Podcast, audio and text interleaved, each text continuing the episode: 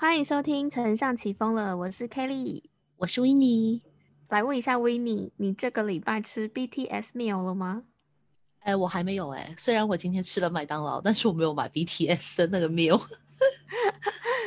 我们今天就是要来聊席卷全亚洲的防弹少年团跟麦当劳的轰动全亚洲、全世界的联名活动 BTS meal 的风潮。除了这个麦当劳跟 BTS 的套餐疯狂席卷全亚洲之外呢，也有很多的人疯狂的炒卖这个联名商品的包装，放到虾皮还有一些商城上面去卖，而且卖的价格非常的高。我们今天就是要来跟大家分享一下这个现象的行销观察。好，那我们今天就开始喽。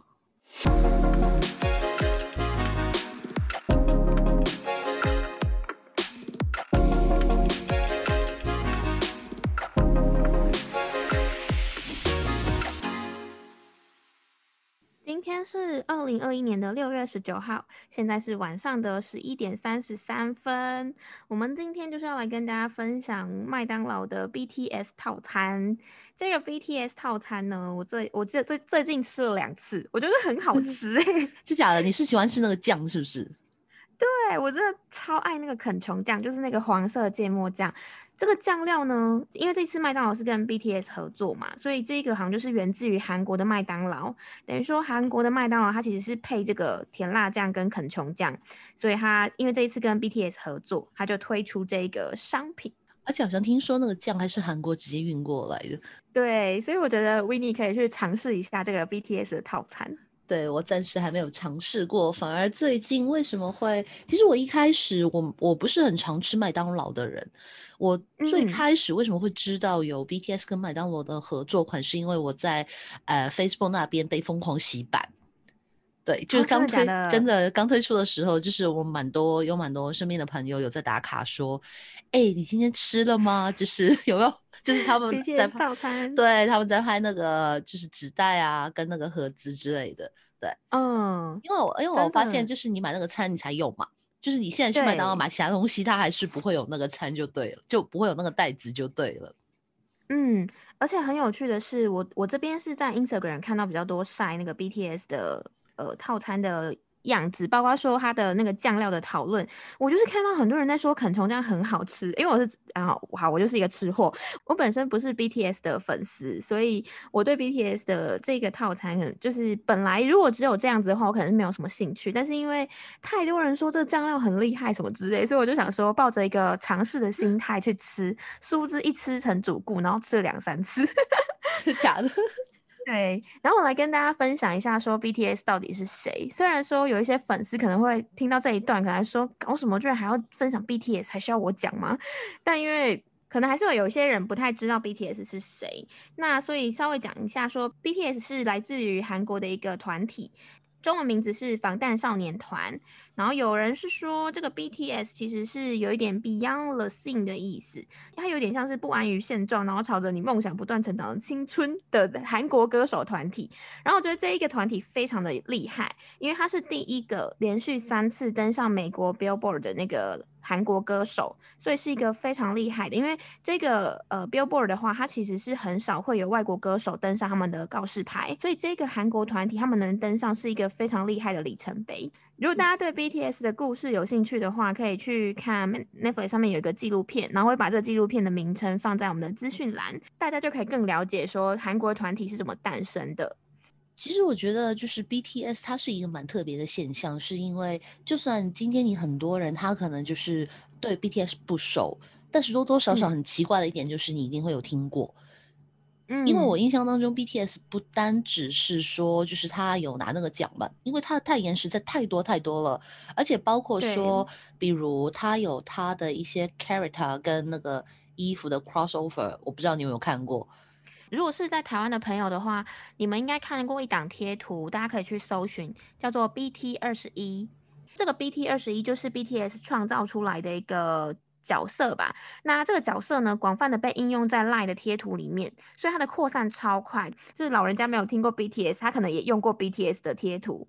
对，因为因为我印象中那个贴图还蛮特别的一点就是，呃，他们是就是 BTS 每一个人自己去画的一个贴图嘛，就是手画，然后就是再把他们真的变成做一个 character 这样子，就所以就是每一个都蛮代表着他们每一个人的这个个性个性吧，对。所以其实就算 Kelly 刚刚所说，为什么我们先要介绍一下，是因为就是有很多人你有听过这个名字，或者甚至你会怀疑说为什么他会那么红，但是你多多少少就是会有记得印象，他有在出现过。真的，也就是说，我们可以简单的来理解 BTS 这个团体，就是代表这个世代的流行文化啦。过去我们流行的偶像，随便举例好了，五月天。或者是呃，在东亚这个地区，可能火红全亚洲的，可能是某一些人物啊，周杰伦之类的。但现在已经换了一个新的团体，叫做 BTS，甚至它红到全世界吧？我觉得应该可以这么说，因为它是它火红程度是非常夸张，所以它可以代表着全世界的流行音乐文化。对，所以我觉得这次在麦当劳的就是选择里面，他也有把这一点去考量进去。嗯，真的。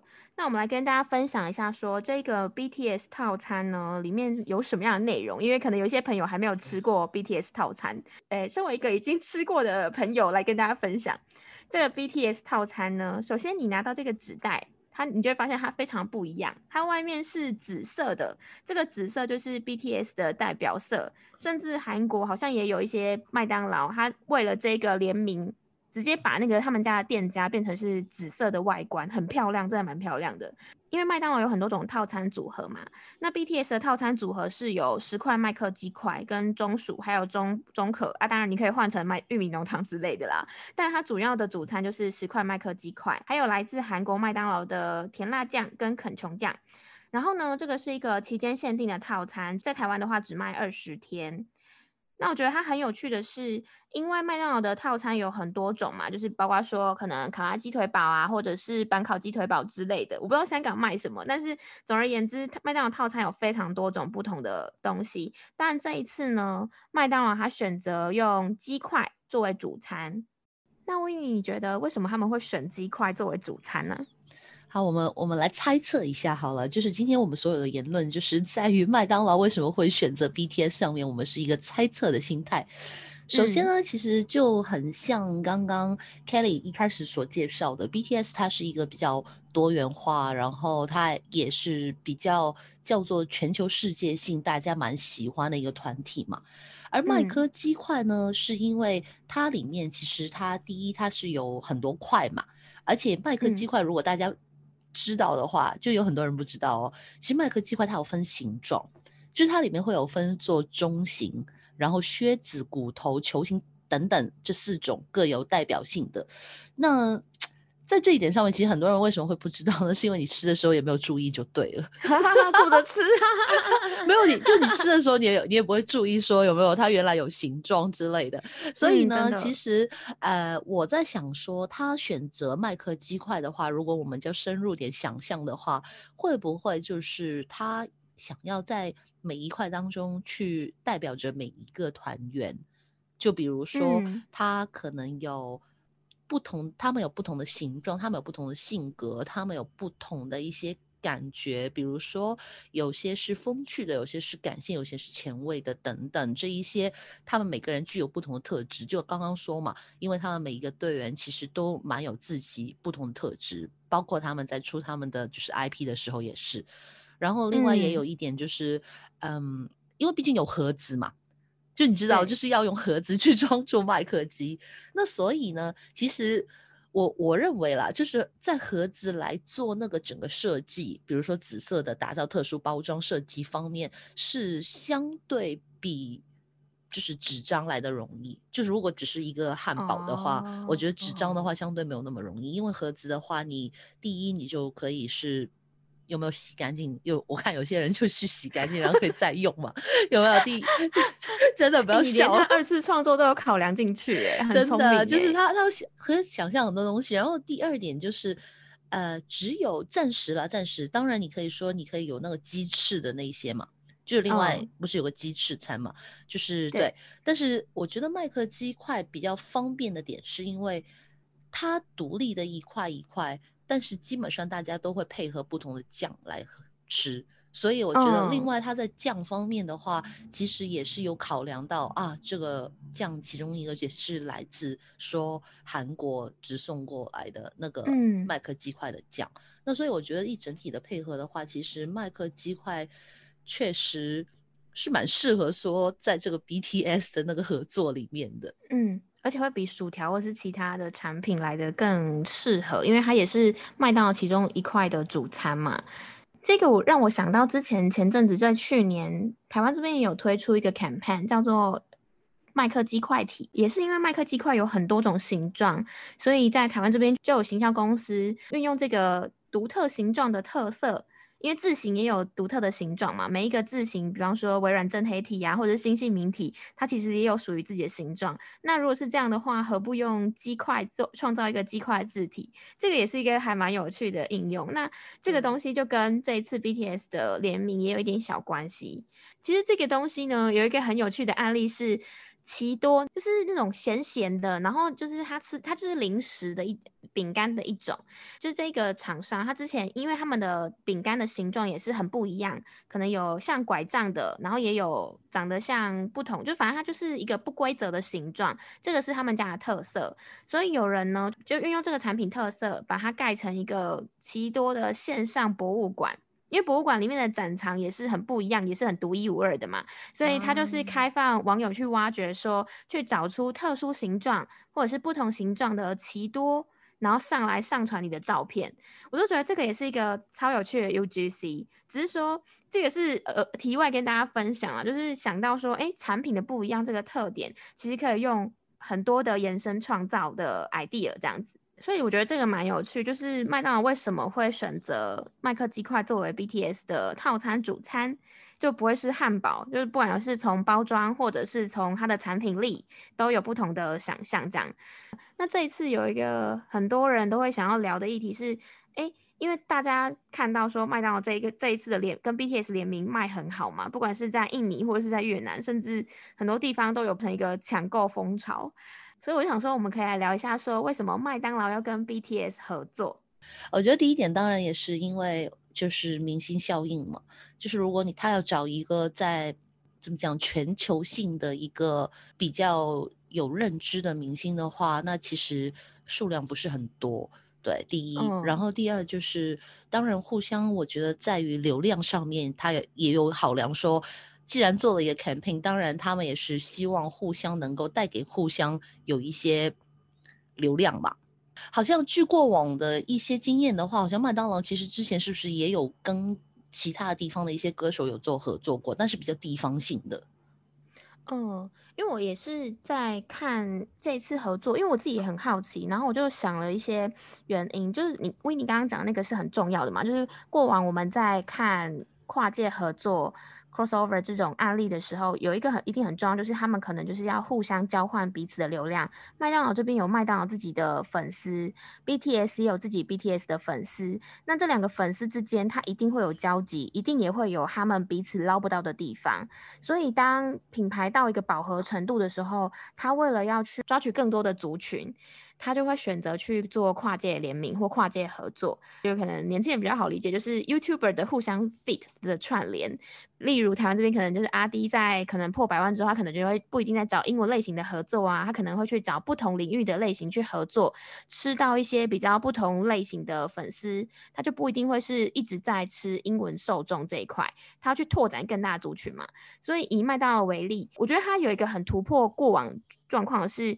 过去我们对麦当劳的认知，所以我就看到有媒体报道说，呃，麦当劳这一次之所以要找 BTS 合作，他们之前在美国的麦当劳有推出期间限定的跟饶舌歌手 Travis Scott，还有一个雷鬼歌手巴尔文的一个联名套餐，然后有大获成功。这一次麦当劳执行长他就说，哎，那他也要把这个美国地区的案例。把它推向全球，有谁可以在全球代表一个流行风潮呢？就是 BTS，所以他们就选择直接找 BTS 联名。那我觉得这个很有趣的是，这一次的合作也象征麦当劳想要往流行文化靠拢。哎，就是我小时候对麦当劳认知，就是它跟 Hello Kitty 的联名非常的成功。对，还有跟 Snoopy 的那种。对，对对，你你就想到麦当劳，就是想到它跟卡通或者是比较动画之类的联名，所以像我记得好是不是有鬼灭之还是名侦探柯南之类，就是比较偏向卡通动漫之类的角色去做合作。那这个也是近期。反而不是在去跟这些卡通角色去做联名，而是跟流行文化的名人、音乐界的名人去做合作。我觉得这个是代表说他们想要再跟流行文化靠拢。那当然，我不确我不确定说跟他们受众的选择是不是不太一样，因为过去我们的小朋友是不是比较喜欢这些动画之类的？那现在的小朋友很喜欢 BTS 吗？哎，我不知道，没有，那小朋友长大了。对。所以我就觉得这个还蛮有趣的，因为为什么选 BTS？因为假设你要跟流行音乐靠拢，我觉得还有一个人选啊，比方说 Taylor Swift 之类的，我不确定啊，乱讲，或者是呃，anyway，就是很多人都可以选择。为什么是选 BTS？但是它不是组合。我觉得组合有一个很大的不同，是因为就是比如说今天我只选一个人，而那个人只有一个特质，就是那个人一定就是每一个明星他一定会给人家所谓的人设嘛，有没有？就觉得他是什么人，那这个人设其实很容易带偏。什么叫带偏呢？就是之前你记得我们有几集有讲过关于代言人为什么要请虚拟啊，或者怎么之类的。对，是因为代言人的危险程度是某程度上会跟品牌对会有直接关系。但是今天我觉得是选一个团队的话，其实团队因为每个人不同，所以他们的相对的粉丝量或者那个 range 会更大。哦，哎，维尼，你讲到一个重点呢。之前看就是前在前面有跟大家聊到说，就是 Net Netflix 上面有一个纪录片是在讲韩国怎么造团。这件事情，那韩国在造团上面的选择，他会刻意选择个性不一样的人。你去看，比方说台湾这边的 F 四，哎，不好意思，我只想到这个团体，因为因为我是想不到刚刚讲 F 四，我还以为你要讲谁呢？S H E 也是啊，S H E 也是啊，对，没有，我要讲就是可能没有那么成功的，就是你们是要讲不成功，对对对。希望没有那个 F 四的粉丝，但我想跟大家分享的是，有一些团体他们的角色的组合，就是他们的呃，可以说人设吗，或者说个性，可能没有这么明确的区隔。那韩国团体他们在选择里面的成员的时候，他们其实是会做刻意区隔的。比方说，有些人是 rap，或者是什么什么担当嘛，反正就是。对对对对，他们很聪明，他们会做这个策略。那有一些人就。很多人就是之前有一些团体，他可能你就会觉得某一些角色他一点都不突出嘛，就是他可能很容易变成透明，就是透明人之类的。那就是因为他的角、他的人物设定或者是他的特征没有很明显，所以我觉得这个是一个的确是一个很重点的东西，就是呃，透过他可能选择团体，他可以让不同的东特质更呈现出来，吃到不同的受众这样子。哎，那除了这些之外，Kelly，你有没有觉得还有其他原因？我觉得除了这个之外啊，某部分跟 BTS 的合作，它可以增加这个他们套餐的价值。诶，因为你有发现说，台湾跟香港或者是其他地方，因为我们就是被疯狂的洗版，就是被 BTS 的粉丝也好，或者是被嗯，可能只是路过去吃的人也好，大家都疯狂的在上面去洗版嘛。那后来甚至洗版到最后，还有一个风潮是大家在上面卖 BTS 的纸袋。就真的是纸袋，而且是我看到很夸张的是皱巴巴的纸袋，然后在虾皮上面卖七千多块，然后或者是就炒的很夸张。我那时候就想说，天哪，这个东西有这么有价值吗？其实某部分我是被这个也有被打到诶，因为我就很好奇说是什么样的东西在虾皮被炒成这样，然后被讨论成这样，所以我就很好奇说这个产品到底是什么，然后有多好吃，就会对它产生很重的好奇心。其实我觉得。当然，我觉得今天也是其中一个重点嘛，就是因为我们知道了这件事情。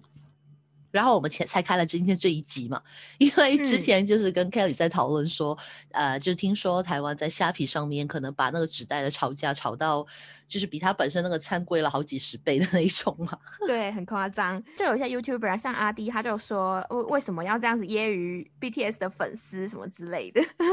呃，我觉得我觉得这样讲好了，就是我们先不要把这件事情看作是在揶揄粉丝好了。怎么讲呢？其实我觉得这件事其实有几个想法嘛。就第一，可能那个人放上去会不会他以为就是粉丝会很出很高的价钱去买去买它，就是这是第一点嘛。就大家应该是这样想的嘛，所以才会有那么大的风波嘛，是不是？对。然后第二点的话，也也是因为他放上去的这个举动，那所以才令大家哎反应那么大，就是有那个 力量，有那个 传媒的 noise 出来了嘛。真的，说不定他就 有没有公司里面自己人有没有放上去炒一下流量之类的。因为我就是因为这样也很好奇。对，而且这样的我觉得是蛮蛮蛮好笑的一件事情是什么呢？就是。那就是其实它是在陆续在四十九个国家都有开卖嘛，但是其中有些国家反而是没有的，比如说就是相对比较中意炒卖的中国和日本嘛。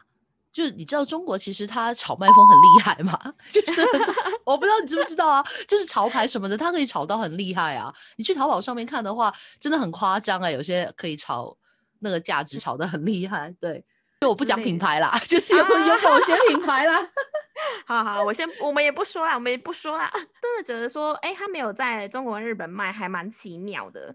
但我我就想说，接续我们这个话题，虽然说在虾皮或是一些卖场上面，这个 BTS 的纸袋或者是呃甜辣酱的那个乐色被卖的很高，但是其实你仔细去看的话，基本上买的人非常非常的少啦。就台湾跟香港朋友还是是非常的明智的。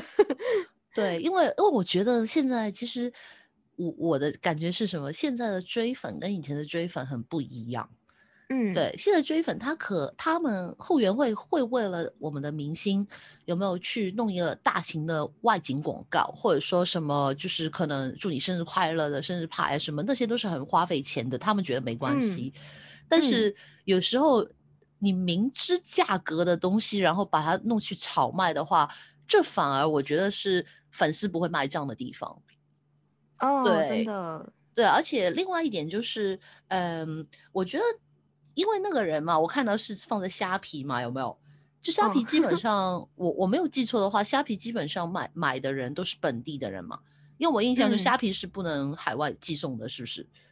好像现在有开海外馆，真的假的？因为不多，因为为什么我会这样讲呢？我我去年有去虾皮准备买东西。我发现他不能寄香港，对，对，就是这，所以为什么我会知道这个？对，所以就是如果说你只看在台湾发生的这件事的话，我觉得那个人是蛮不明智的。原因是因 为凯莉有吃过这个餐嘛？这个餐都都有多少钱？两百吧。对啊，那你不就是侮辱大家智商吗？有没有？就是对啊，七你神经病吗？七千块东西，而且还是二手的，那我干嘛不两百块？然后我去买那个餐，然后跟麦当劳的店员说我不要吃的东西，你直接把那包装给我就好。还可能带病菌这样。对呀，就太不卫生了吧？就说，所以我觉得在这一点，其实我不是要说这个了，我是要说什么呢？有一点要很注意的就是。如果你要去做一个所谓的炒卖，如果今天你不是做，你不是在做炒作的话，你是炒卖的话，那有两点你要注意。第一就是你必须要有一个稀有性。什么叫稀有性呢？就是你那个东西可能是限量的，而且不是人人都能买得到的啊，这叫稀有性啊。现在麦当劳是可以人人买到啊，有没有？你随便一个 Food Panda 下去就来了嘛，或者随便一个 Deliveroo 就来了嘛。对，而且第二点就是，嗯，我觉得是距，就是以前有很多人都说做电商就是距离就是价钱嘛。什么叫距离就是价钱呢？就是当有一个地方他买不到你这个地方的东西，那你那个东西就可以变换成它的价值。所以你有没有记得以前很早辈的一些人说什么？呃，我把就是这里的东西，比如说我放过去买美国。呃，就是卖那个好大好好好大大鸡块，有没有？就很多人来卖，或我在那里买奶茶，就很多人来卖。原因是因为那边没有。那最早期其实，在香港也有这种案例，就是比如那个时候，香港就是有自己，比如说有在用那个纸巾啊，就 Temple 的纸巾什么，就有很多人在 eBay 有开那个卖场，就把那个卖到外国去。比如说呃方便面什么，就卖到外国去，放在外国的卖场里面，那个价值就一下子到多了好多倍。所以今天又回来说这件事情，就是啊，你放在有没有虾皮啊？你直接放过去淘宝啊？你放过去淘宝，说不定还有人卖，有没有？就中国的粉丝，哎，对我觉得这个跟行销非常重要，就是你的目标族群在哪里，你的通路点就要设定在哪里，这个很重要，因为我们他选择的通路点是在台湾人比较多的地方。那如果是在香港的商城上，就是我们拍他们可能如果是选在香港人比较多，因为你们也是随便伸手就可以买得到，那它就没有不具备稀有性，就是大家都可以买到嘛，所以根本就不需要用你的。这个地方去买，这个很聪明诶。而且重点是什么呢？我刚刚就是我上去淘宝，然后我就尝试打 PTS 麦当劳嘛，啊，结果是真的没有什么纸袋啊或者之类东西卖。所以是要现在去上架了吗？所以那位朋友，你就在虾皮下架好了，好吗？对啊，就是你怎么那么蠢呢？你怎么可能放去虾皮呢？有没有？你今天有没有就放去日本的？就是 online shop 有没有或者 就直接对啊对没有乐天什么的 乱讲了啊，然后就是你就不放过去淘宝嘛？你要针对性才能做到这件事情。如果你的心态是为了赚钱的话，这这有点像黄牛票嘛？黄牛票的意思是什么？就真的一样啊！就你黄黄牛票的意思是什么？哎，现在每个人都能卖，还能卖到哦，而不是说要抢票哦。啊！你还在门口兜售说，哎，来来来，贵二百倍的，你要不要？谁要买？哎，真的突破盲肠，好好笑，真的对。所以，所以，但是如果他今天别有用意，而不是为了，只是为了赚钱，说把那个呃，对，炒卖好多倍去赚钱的话，啊，那他就达有达到他的心目中的用意了，因为他可以跟别人讲说，就是在我心目中。BTS 这一款的东西，它就是值七千块，有没有？那个价值瞬间就比较高了。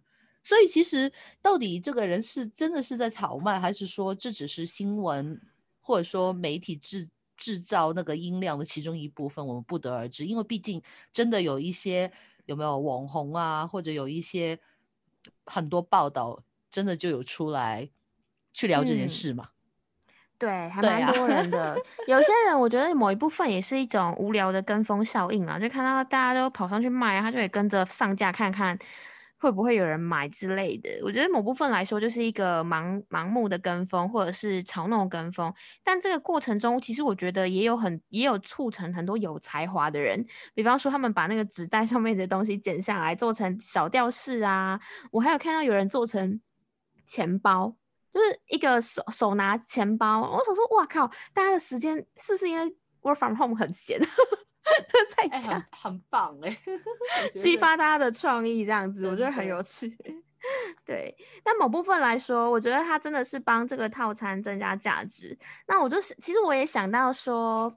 像是超商的联名也是有点类似这样的概念。我们在超商在选择一些商品的时候，或者是我们在 Seven Eleven 啊、全家之类的便利商店买商品的时候，我们很容易会去，就是你可能因为它方便，或者是怎么样之类，你就觉得说它的价格，如果你要抬高它的价钱是不可能的。比方说一瓶水，或者是就是你你就会觉得说它的一般价格大概就是二十块左。右，你要再高可能很难，或者是一一个冰棒，你要再高可能很难。但是它透过跟明星的联名，或者是跟 KOL 的联名，它就可以去帮整个产品去做价值的抬升。就大家如果透过这个生活案例，可能就比较好想象，因为这个就会有一个价值加分效果。那对于超商来说，某部分也是帮他提升整个产品的利润。我自己觉得啦，卖掉这个案例套用到我们可能生活中的商品来看的话，会是这样的发现。对，而且我觉得，我觉得那个人就是我刚刚想 想起来，就是我应该要跟那位放上去七千块的朋友再讲一句啊，先先先把它收起来，有没有？三十年后你再放上去啊，你那个就叫限量版了。哎，真的，或者二十天后，二十天后，对对对，时间效应，买不到的时候，买不到的时候，物以罕为贵嘛，物物哦，物以稀为贵啦，物以稀为贵，对，就是这个样子。真的，真的，或者是但你可以是，或者是可以去查一下，说，哎，除了到底是有哪几国有卖，哪些国家没有卖，然后就可以去变卖。嗯，这也是一个蛮有趣的话题啦，就是 BTS 跟麦当劳的联名合作下炒出来的一些新的行销议题。对，所以讲到这边的话，其实事件就差不多讲完了。但这件事件带给我们，比如说。业内或者说所有人，其实感觉是什么呢？就是，呃，当我们其实第一要去选择我们的代言人或者连成的话呢，我们先要想一想，就是我们要怎么去选择这个人。嗯，真的，而且而且其实。这个议题呢，跟我们之前聊的概念非常的相似，因为不管是什么样的行销的合作，不管你是联名也好，或者是你是一个 campaign 也好，就最重要就是要先抓住说你的行销目标到底是什么，你想要达到什么样的成效。像刚刚我们分享的这个 BTS 跟麦当劳的联名，他们其实就有一个很重要的行销目标，是他们可能是要往流行文化去靠拢，或者是他们想要抓住。新世代的一些年轻的粉丝，所以他们才找这个 BTS 的团体嘛。因为 BTS 的团体，它不仅有不同的人可以去吸引不同的粉丝受众。等于说，它囊括的受众比较广，然后又又都是年轻世代的一个受众团体，代表着流行文化嘛，所以等于说，它可以代表着他们品牌想要往流行文化靠拢的决心，那又可以吸引到现在的时下年轻人，抓到这个目标族群，等于说，它可以也透过这一次的联名活动，它可以达到这个行销目标。所以，对于一个品牌的行销活动来说，你的行销目标是非常重要的。所谓的联名，不单单只是一个明星效应。其实它背后可以去思考的议题有非常多种，包括说我们今天谈的为什么他主餐要选择麦克鸡快餐，以及为什么他要选择 BTS 这个团体，不选择泰勒斯之类的。他可以思考的面向有还蛮多种的。那如果说大家认为这个 BTS 跟麦当劳的联名有什么其他的面向可以讨论或是聊的话，也都欢迎到我们的 Podcast 留言区，或者是到我们的 Instagram 来找我们分享。那今天就跟大家聊到这里。如果还没有去吃过 BTS meal 的话呢，那快点去麦当劳试试看。Kelly 所说推荐给你的两个酱都是非常不错的哦。那我们下期再见哦，拜拜。